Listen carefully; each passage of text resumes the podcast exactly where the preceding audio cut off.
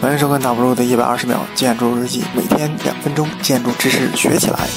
更多节目扫描二维码关注公众号“设计师 W”。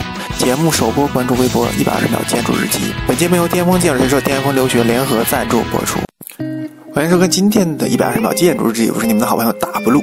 那么今天的主题是如何裱水彩纸。那么有很多同学上大一一直要画这个建筑水彩画，很多人不知道如何裱纸，经常把纸裱坏。啊，非常的崩溃。我们看一下基本的工具。啊，你会标纸吗？必须啊，是不是吹牛啊？肯定会啊，那不一定哦。那么首先我们要把纸的正反面分清，正面朝下，反面朝上，然后平放，然后用这个刷子轻轻的刷上水，要把每一个纸的每一个部分都刷好，因为纸上有一层明矾，大家不要啊。反复的擦洗会破坏明矾。随后呢，我们有纸有很多牌子，比如国内的产的是保定纸为代表，国外以巴比松为代表。那么我们可以选择巴比松这个牌子，它纸比较薄，然后如果是特别厚的保定纸，需要多泡一会儿。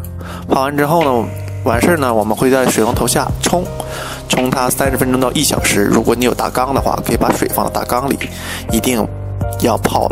泡的特别均匀，延展开。随后呢，我们把纸再放到这个案板上，我们的画板上，然后拿出一条纯白的、没有杂质的毛巾，记住啊，不要上面有东西。然后卷成一个卷，像擀面杖一样，然后不停的去揉搓它，向水各个方向。如果上面沾东西的话，就会有东西沾到纸上，这张纸就废了。那么最后一步就是要把水胶带贴上。大家注意，水胶带一定要抹的少量水，水特别少，适量，然后贴好。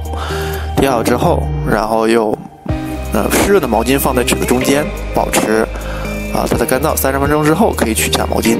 记住不要放在暖气或者窗边，这样纸会崩开。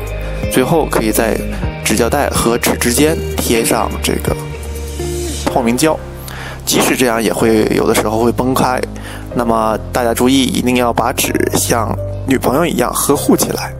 OK，今天的节目就到这里，非常欢迎大家收看。那么希望大家关注我们的巅峰建筑快递设计实力教程幺五零，也关注我们的新浪微博。拜拜。